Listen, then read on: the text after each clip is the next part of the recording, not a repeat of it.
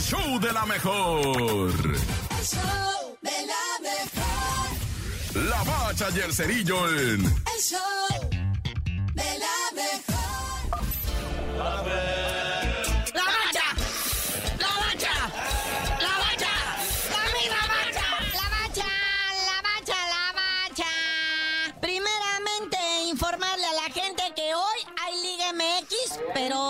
Es un partidito de recuperación. Viajamos lo que viene siendo en el tiempo. En aquella lejana jornada 4, donde quedó un partido pendiente, Querétaro contra Cruz Azul. ¿Y sabes por qué lo movieron, carnalito? Porque pues el Querétaro, cuando estaba en esas fechas, todavía tenía negado el aforo a su estadio por los sucesos del año pasado, ¿verdad? Entonces dijeron, ¿qué les parece si lo movemos de fecha para que venga la gente? Y qué mejor que la máquina, que jala gente. Entonces, este, también la máquina estuvieron de acuerdo, porque se me hace que ahí también se llevan un porcentaje de la taquilla. Y por eso tenemos partido hoy día. Pero bueno, ahí queda nuestra gloriosa Liga MX. Pero ahora vayamos a la selección nacional. ¿Cuándo vuelve a jugar la selección? En, y más en el Estadio Azteca. Pareciera que ese apoteósico partido contra Jamaica, impresionante, disputado, empatado dos por dos, pues fue la despedida porque el Estadio Azteca va a entrar en remodelación muy pronto. O sea, si bien nos va y todos los pronósticos del proveedor se cumplen, del encargado de las remodelaciones, allá para el Mundial del 2026 lo estaríamos estrenando otra vez. Es correcto, o sea, la selección mexicana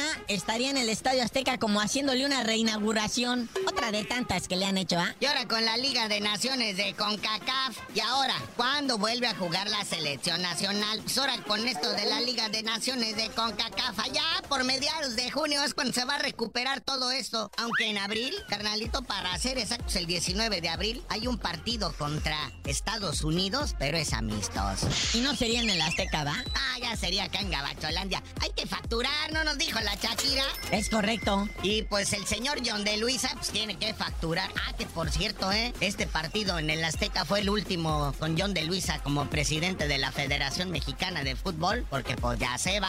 Oye, y el turco Mohamed ahora sí fue presentado así como el Rey León, ¿verdad? Lo colgaron ahí, eh, se lo, lo cargó el, el doctor Mejía Barón y ahí en el pebetero de Seúl lo presentó ante la banda. Y pues dicen que pues este partido de la jornada 13 contra el Querétaro, pues que no va a estar todavía Mohamed, él va a diseñar el plan de juego y todo eso, pero todavía no va a estar en el banquillo hasta la otra fecha, que sea en la fecha 14 y va a ser en CU cuando reciban al Atlético San Luis. No, decirle algo a la gente de Pumas y a la gente del fútbol. O sea, la llegada de Mohamed a una escuadra como Pumas, protagónica, metida, que es que dentro de los cuatro mejor, que quién sabe que sí es importante, raza. Sí lo necesita. No porque uno le vaya a Pumas o a Poy, no, sino porque necesitamos que el fútbol mexicano crezca. Se nos está yendo muy gacho abajo. O sea, nos están superando naciones. Neta, Canadá, güey. O sea, ¿cómo Canadá nos va a poner a temblar? ¿Cómo Jamaica nos va a empatar en el Azteca? O sea, sí necesitamos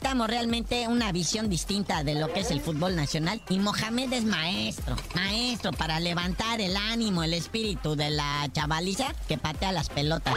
Pero bueno, carnalito, ya vámonos, no sin antes por reclamarle al Canelo que otra vez vuelve a torear a David Benavides. Dice que, nah, que ese güey que, que ya que cumpla unos 50 años, tenga broncas en su vida y acepte la cláusula de deshidratación, entonces iba a pelear con él. Pero tú por lo pronto no sabías de decir por qué te dicen el cerillo. Hasta que Julio César Chávez y el Canelo se enfrenten por el retiro, les digo, nada.